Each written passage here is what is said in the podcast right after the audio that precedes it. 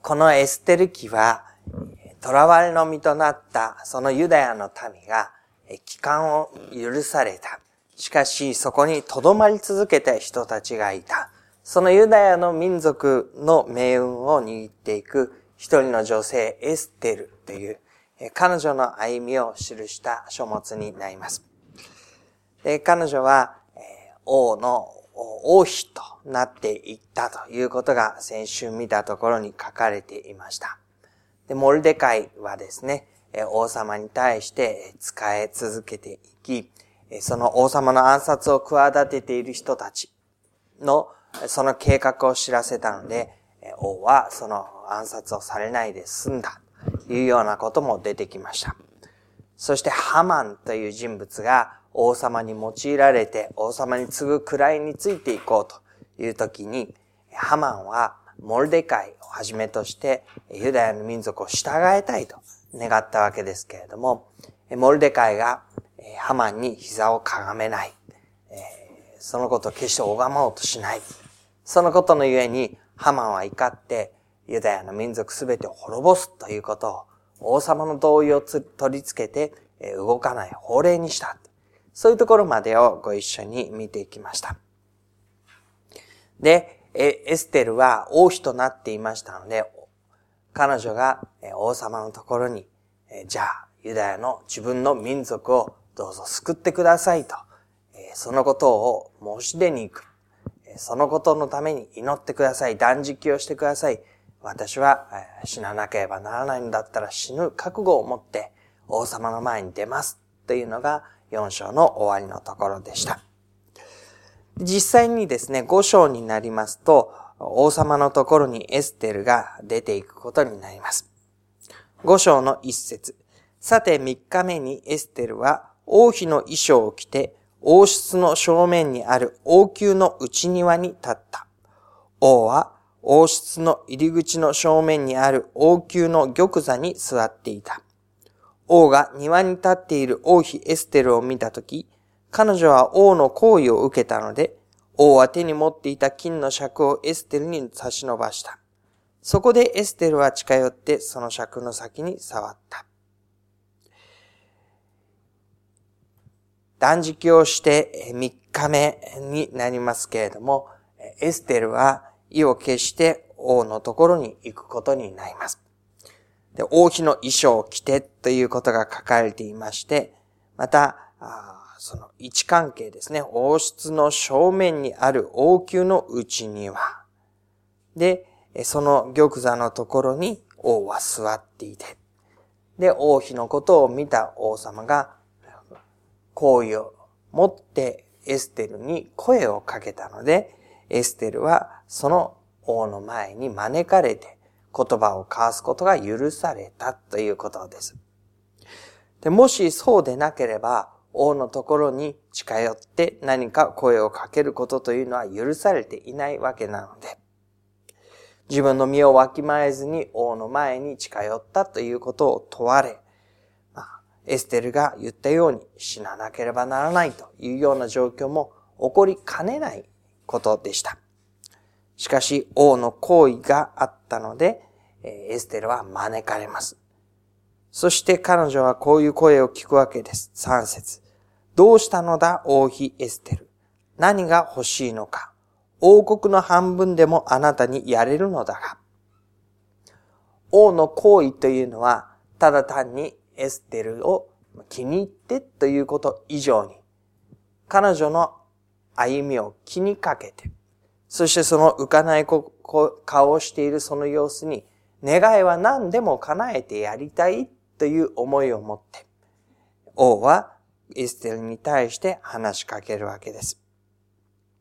エステルは自分自身の願いをそのまま伝えることはしませんでした。もしもよろしければ、今日王様が、王様、私が王様のために設ける宴会にハマンと一緒にお越しくださいというふうに言われます。で、実際にエステルは宴会を設けて、王様とハマンとを招き、もてなすわけですね。で、一晩目、そのまま王様のところからハマンは自分の家に戻っていくことになります。五章の九節、ハマンはその日、喜び上機嫌で出て行った。宴会からの帰りという意味ですね。ところがハマンは王の門のところにいるモルデカイが立ち上がろうともせず、自分を少しも恐れないのを見て、モルデカイに対する憤りに満たされた。しかしハマンは我慢して家に帰り、人をやって友人たちと妻ゼレシュを連れて来させた。ハマンは自分の輝かしい富について、また子供が大勢いることや、王が自分を重んじ、王の主張や家臣たちの上に自分を昇進されて、させてくれたことなどを全部彼らに話した。そしてハマンは言った。しかも王妃エステルは、王妃が設けた宴会に、私の他は誰も王と一緒に来させなかった。明日もまた私は王と一緒に王妃に招かれている。しかし私が王の門のところに座っているあのユダヤ人モルデカイを見なければならない間は、これらのことは一切私のためにならない。で、ハマンは、このところで非常に上機嫌で自分の家路についていくのと同時に、そこでなおもその自分に膝をかがめない。決して敬意を表そうとしないモルデカイの存在になおも非常に憤って、やきもきしながら、何なんだこいつはという思いを持って家に帰らなければならなかった。彼が王に用いられ、そして王妃エステルの宴会に招かれというとても素晴らしい経験をする一方で、その心を決して満たすことのできない、憤りに満たされてしまうハマ、えモルデカイの様子を見るわけですね。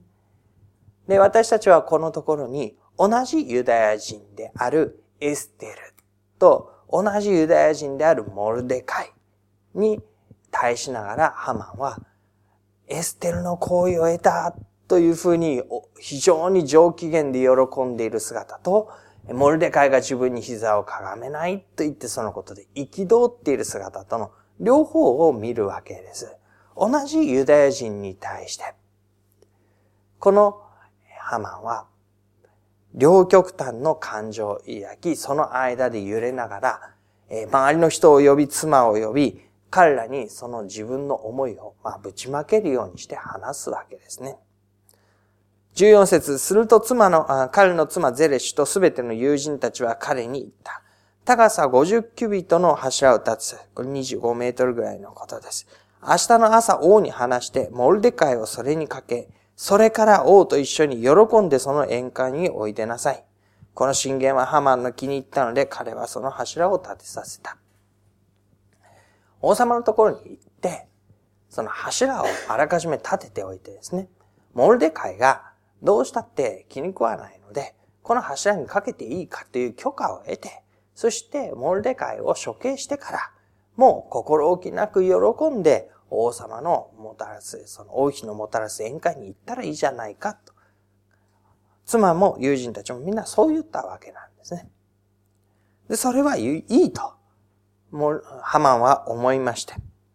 で、その柱をあらかじめ立てさせます。そして準備ができた、その明くる朝に王を訪ねていこうというふうに考えるわけです。ところが、また違ったところで王様は王様で王様のその夜を過ごしていました。その夜の王様は眠れなかったというんですね。六章の一節。で、えー、眠れないその眠さを紛らわすためにね、記録の書、年代記を持ってくるように命じてそれを読ませます。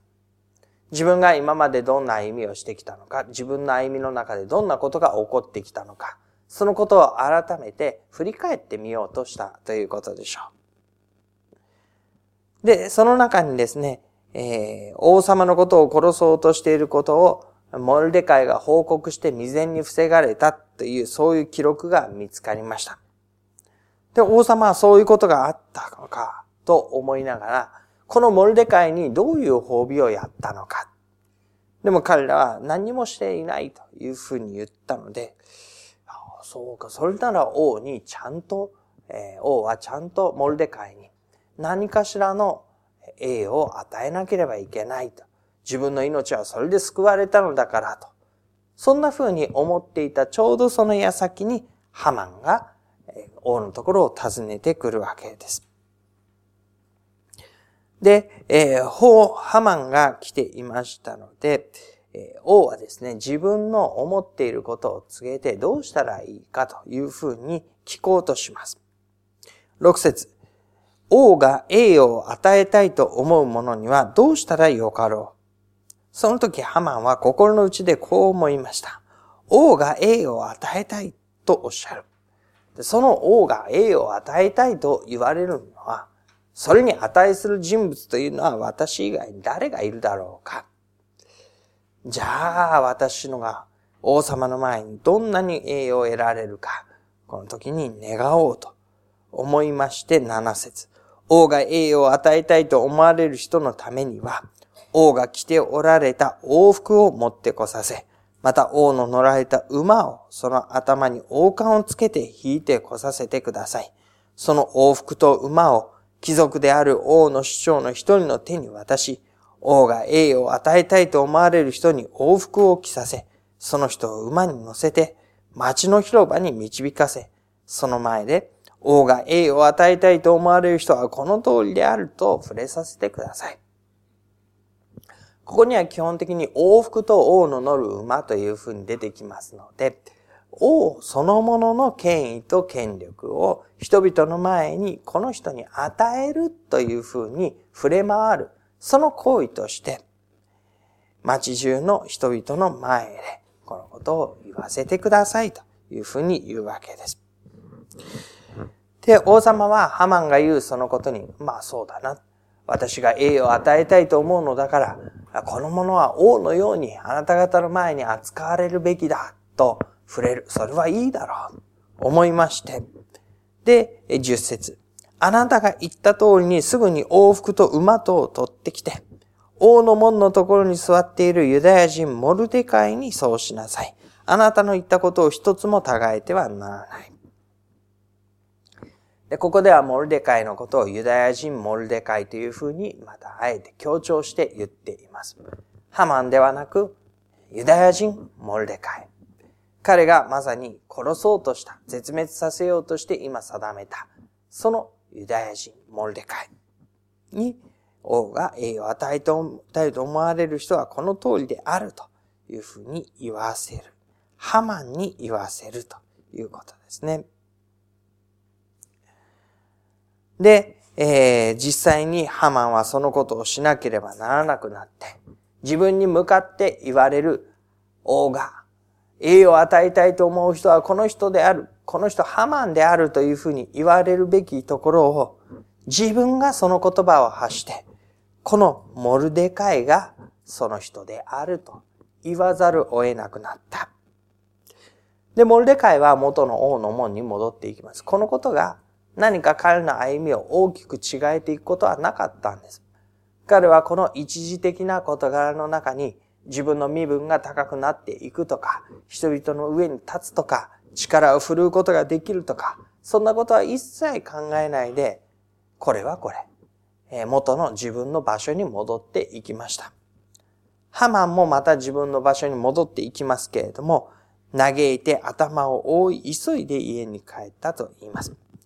そしてハマンは13節自分の身に起こった一部始終を妻ゼレシュとすべての友人たちに話した。すると彼の知恵のある者たちと妻ゼレシュは彼に言った。あなたはモルデカイに負けかけておいでですが、このモルデカイがユダヤ民族の一人であるなら、あなたはもう彼に勝つことはできません。きっとあなたは彼に負けるでしょう。きっとあなたは彼に負けるでしょう。あの前の晩に50キュビトの柱を立てて、モルデカイを柱にかけたらいい。あなたはそれだけの権力を持っているのだから、そうしてその上で王の招かれるその宴会に行ったらいいじゃないかと。言った同じ人物たちが、ことの行きさつを聞いて、あなたはモルデカイに負けかけておいでですが、きっとあなたは彼にもう勝てないでしょうと。いうわけですね。ひどくないかなってちょっと思うんですけれども、でも、多くの場合人ってこういうものですよね。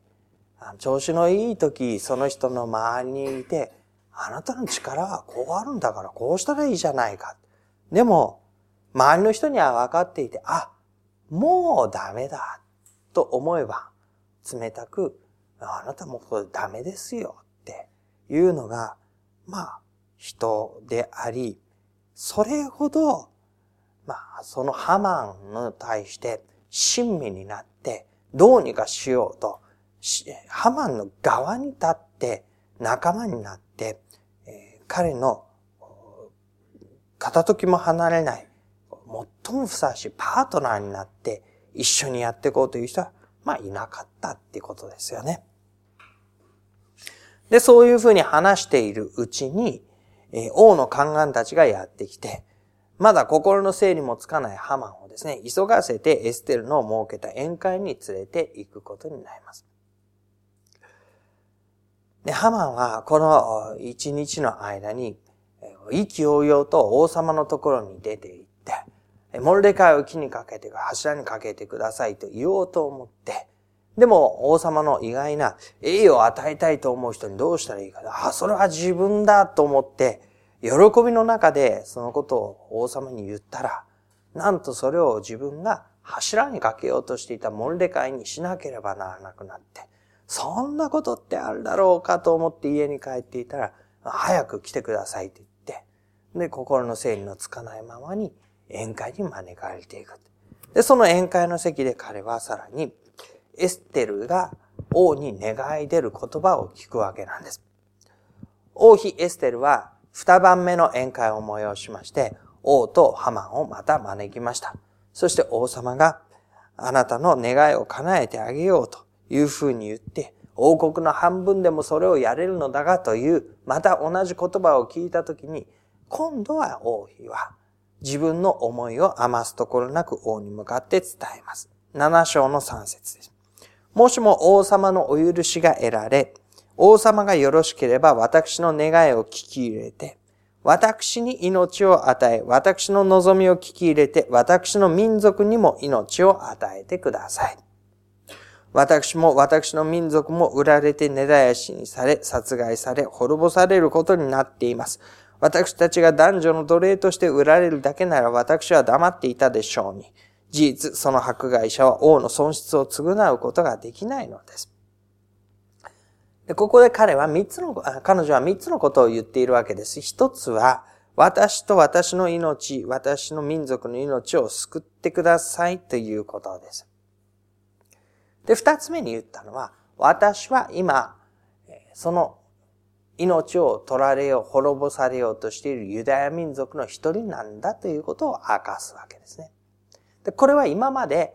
王に対して明かしていないことでした。でも、自分と自分の民族の命を救ってください。私もその一人なのです。ということをエステルは大胆にもここに王の前に願い出る。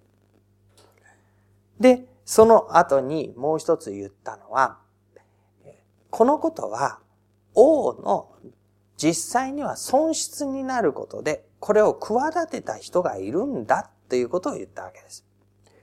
ユダヤ人が滅ぼされていくというのは、王様あなたにとって損失ですよ。ただ単に男女の奴隷として売られていくだけならば、それはあなたのところにも見返りが入るだろうし、失うものはあまりないけれども、ただ単に命を捉えて滅ぼすだけであれば、あなたは貴重な自分のところにいる忠実な民であるユダヤを失うことになるのだ。で、それはあなたにとって大きな損失だ。そのことを企てた人物がいるということを知ってほしい。で、アハシュエロス王は王妃エステルにこういうふうに尋ねます。そんなことをあえてしようと企んでいる者は一体誰なのかどこにいるのかエステルは答えています。その迫害する者その敵はこの悪いハマンです。ハマンは王と王妃の前で震え上がった。聖て連れてこられたその宴会の席で、でも王と王妃の選ばれた特別な宴会の席で前の晩と同じように、喜びの時を過ごせば、この嫌だったことも忘れられてもう一度自分の位置を確認することができるかなと思っていたハマンだったかもしれません。しかし、その席で、なんと自分が、モルデカイを憤り、その民を滅ぼし、自分の思いのままに振る舞おうとしている様子が王の前に明らかにされてしまう。で、王は憤って外に出ていきます。で、ハマンは王妃にエステルに命乞いをして、いや、そんなことを言わないで私のことをどうにか王に取り持ってくれとすがるようにしていた。その時に王が戻ってきます。で王が戻ってきまして、そのすがりつくようにしているハマンの様子を見て、ハマンがエステルに乱暴しようとしているというふうに思って、ハマンのことを処刑することになります。その処刑はまさに、えー、9節のところで、括弧の中ですけれども、王に良い知らせを告げたモルデカイのために、ハマンが用意した高さ50キュビトの柱がハマンの家に立っています。モルデカイについて何ていうふうに言っているかというと、王に良い知らせを告げたモルデカイ。前のところではユダヤ人モルデカイというふうに出てきましたけれども、ここではあえて王に良いことを知らせたモルデカイ。その功績、素晴らしい歩み、自分にとって益になるもの。それを柱にかけようとしたハマンがいて、高さ50ピット、キュビットの柱がそのままある。で、王様はそうした。それにかけよう。ハマンをそれにかけよう。こうしてハマンはモルデカイのために準備しておいた柱にかけられた。それで王の憤りは収まった。ハマンはここで自分のしたことを裁かれて柱にかけられていくことになります。そして、え今度はモルデカイがどうなっていくのかということが8章の初めに出てきます。その日、アハシェロス王は王妃エステルにユダヤ人を迫害する者ハマンの家を与えた。モルデカイは王の前に来た。エステルが自分と彼との関係を明かしたからである。王はハマンから取り返した自分の指輪を外してそれをモルデカイに与え、エステルはモルデカイにハマンの家の管理を任せた。で、彼は王様から栄誉を受けた後も王の門のところに行って元の場所に座ったんですね。でもその彼を王様がもう一度呼び出します。そして王様の前に来た彼はハマンが持っていた王の指輪を与えられ、エステルはこのモルデカイにハマンの家の管理を任せていくことになります。で、彼はそのハマンの持っていたものすべてを受け継ぐ歩みに導かれていくことになるわけです。で、エステルは、一番根本的な問題であるユダヤの民族が滅ぼされるようにというふうに書いた法令を、改めてください。取り除いてください。それを無効にしてください。いうふうに言うわけですけれども、そのことについて王様は、もはやその王の指輪はあなた方の手の中にあるのだから、その王の名前で書いて、王の指輪でそれに印を押して、それを動かされることのない法令として、全国に触れ回ったらいい。それがその通りになるから。それで彼らは滅ぼされるのではなくて、ユダヤの民族は命を得る。しかも、周りの者たちから自分たちが必要なものは全部取っても良いという法令を作って、それを、えこの国中に触れさせることになります。で、彼らはもともと自分たちが滅ぼされるという日が、え大きな喜びの日に変わっていくことを経験します。くじを引いて、この日にこの民は滅ぼされると決まっていたその日に、自分たちはもはやこの中、支配されている側ではなく、そのところで自由に振る舞うことのできるものであり、自由に自分たちの必要なものを手に入れて良いものであるという法令を受けて、自分たちが滅ぼされるという歩みから、良いものを受けるという歩みに導かれていきました。そのことを彼らはその日を記念して、もともと滅びに定められた日が喜びの日に変わったというので、プリムの祭り。プルというのがくじで、プリムというのは複数形です。プリムの祭りというのを定めて、その日を喜び祝うようになりました。で、その歩みを振り返って考えてみますと、どういう風にしてこのことは導かれたのかなと思うわけですね。危機的な状況が起こってきました。それはユダヤの民が悪かったからではありませんでした。ユダヤの民が神に従おうという風にする中で、残念ながら彼らの身に災いが降りかかってくるという歩みになりました。でその眼鏡となった、元凶となってしまったのは何だったかというと、ハマンのこう立ち振る舞いによるわけですね。でハマンは一体どういうふうなことだったのかというと、彼は結局は自分の外側にあるものに対していつも反応して動いてきたわけなんです。王様が自分を良いものだというふうに認めてくれれば自分はそのことを誇り、誇らしく鼻高々になり、でもその自分に対して膝をかがめないというモルデカイを見ると、これも外ですよね。その人物に腹を立てて、面白くなく思い、そして彼らを滅ぼそうとし、で、王妃が自分を王様と二人だけの宴会に呼んでくれるっていうと、それで上機嫌になり、でもその帰り道にモルデカイを見るとまた嫌な気持ちになり、周りの人たちが自分を褒めそやかして、ああ、そんな50キュビットの柱にかけたらいいじゃないか。あなたはそれだけの力があるんだ。そうしようと思い。でも王様のところに行ったら王様がそのモルデカイを用いてしまって。で、面白くなくなって思うって帰ると、家族や友人たちにそっぽを向かれてしまって。彼は結局、外側で何が起こってるかに対して自分が反応していく。そのことで喜んだり、そのことで悲しんだり、そのことで誰かを従えようとしたり、そのことの煽りを食って自分が惨めな思いになったり。そういう外側に対して反応するだけの行動で、彼はユダヤ人を滅ぼそうって決めたわけなんですね。で、それと根本的に対照的だったのが、モールデカイの歩みであり、エステルの歩みでしたね。信念に従っていく行動を起こしていく。そして外側のもので自分の歩みを定められていかない。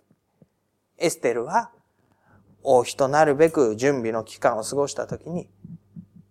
彼女は他の外側の何かで自分を着飾って王の前に自分が取り入れられようとはしなかったわけですね。自分が持っているもの、進められたもので十分だと王の前に行って王妃になった。モルデカイはいつも基本的には門のところに座っていて、彼が用いられようとも、あるいは迫害されようとも、同じ場所にいて同じ歩みをいつもいつも繰り返しながら、そしてユダヤの民が神の前に滅ぼされるという時に、アラン布を着て、悲しみ食いながら、それでも歩みを求めていったわけです。王妃エステルは王様の前に信念を持って進み出ていくことになります。その歩みというのは王様に取り入ろうとしたという王様のご機嫌を伺おうとしたという歩みではなくて、自分自身の信念に従って歩み出していった時に、王はそのことを好意を持って迎えてくれたわけです。で王様の言葉として繰り返し繰り返し強調されるのは、あなたのために国の半分でもやれるのだが、というそういう思いを持って私があなたにと、ね、思ってくれているわけですね。で、王妃エステルはそのことを自分の力で行為を得ようと策略を練ってそうしたというよりは、彼女が信念に従って行動を起こしていった時にそのことがなっていったことを経験したわけです。で、そのような中で、ハマンがあの日の夜から朝一日かけて経験していったこと。王様が年代記の書を持ってきて、そのことを告げて、それでモルデカイに栄を与えるようになっていったこと。そういうことを含めて、モルデカイの技でもなく、エステルの技でもない、神の技が、エステルの手の届かないところで、モルデカイの手の届かないところで、彼らが伺い及び知るところのない範囲で、神の技がなっていく。モルデカイ、えー、ハマに対してはハマン。王様に対しては王様の。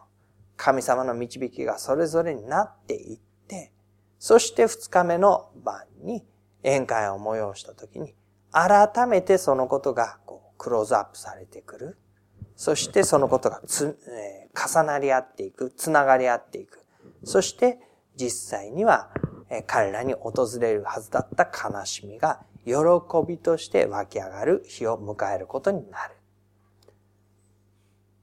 どれほどエステルとモルデカイがこのことのために具体的に計画を練って、こうしようと策略のうちに自分たちの技がなったというふうに感じていただろうか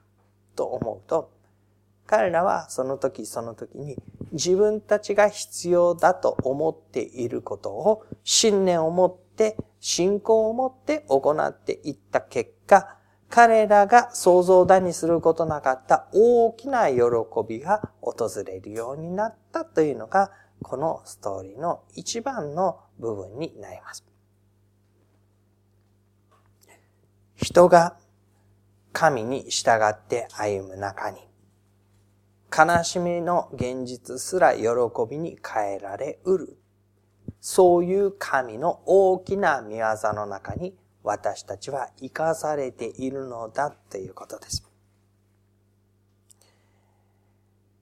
国や民族を巻き込んだその命運を握るほどのドラマチックなダイナミックなストーリーを私たちが生きているとは、まあ、あんまり思わないんですけれども、私の歩みに日本中のこれからの数十年のこの世界の歩みがかかっている。あんまりそういうふうなことで生きている方いらっしゃらないと思いますけれども、でも、私たちの今の一つ一つの歩みの積み重ねの中に、これからの私の歩みと、私に関わる私の周りにいる人たちの歩みとが確かにかかっているのだ。でそのことについて神は私の周りに見えざる手を動かして私が伺い及び知ることのできない見業を持って導かれるのだ。その時私たちは、見えるところに対する反応で自分たちの歩みを定めてしまうのではなくて、神の見業に合わされるようにして、神の導きに合わされるようにして、外側からのものに反応するのではなく、神に従う歩みで私たちの歩みを一つ一つ積み重ねていくことが何より大切なことになるでしょう。そのことを私たちがこのストーリーの中に覚えるときにですね、心に留めたいのは先週読んだ箇所の中の一つ二つのフレーズですけれども、えー私がここにいるのはこの時のためであるかもしれないというふうにエステルがえ言われたことですね。モルデカイがエステルに向かって言った言葉です。あなたがここにいるのはこの時のためであるかもしれない。私が今ここにいるということの意味は私が決めたことではない。でどうしてかわからない。できれば避けたいところでもある。でも、ここに私が置かれたのはこの時のためであるのかもしれない。その思いを抱いていく、見つけていくのが一つ。もう一つはエステルがその時に答えた。もし死ななければならないのでしたら私は死ぬ覚悟ができているっていう意思表示ですね。本当にそのことで命を捉えるかどうかはわからない。でももしそのほどの極限の状況であっても、私は私のすべきことをするんだということですね。自分が払わなければいけない犠牲とか、この、そのことがすぐにもたらす結果とか、そういうことで躊躇したり、そのことをやめてしまおうと思うのではなく、自分の側に必要な犠牲を払ってでも、このことを私はすべきこととしてするんだという姿勢。その歩みを持って進んでいくことが、このエステルの歩みの中に見られたことでした。そして私たちはそのことをですね、時折必要な場面で思い起こさせられて、そのことに合わされて導かれたいと願っています。しばらく黙祷いたしましょう。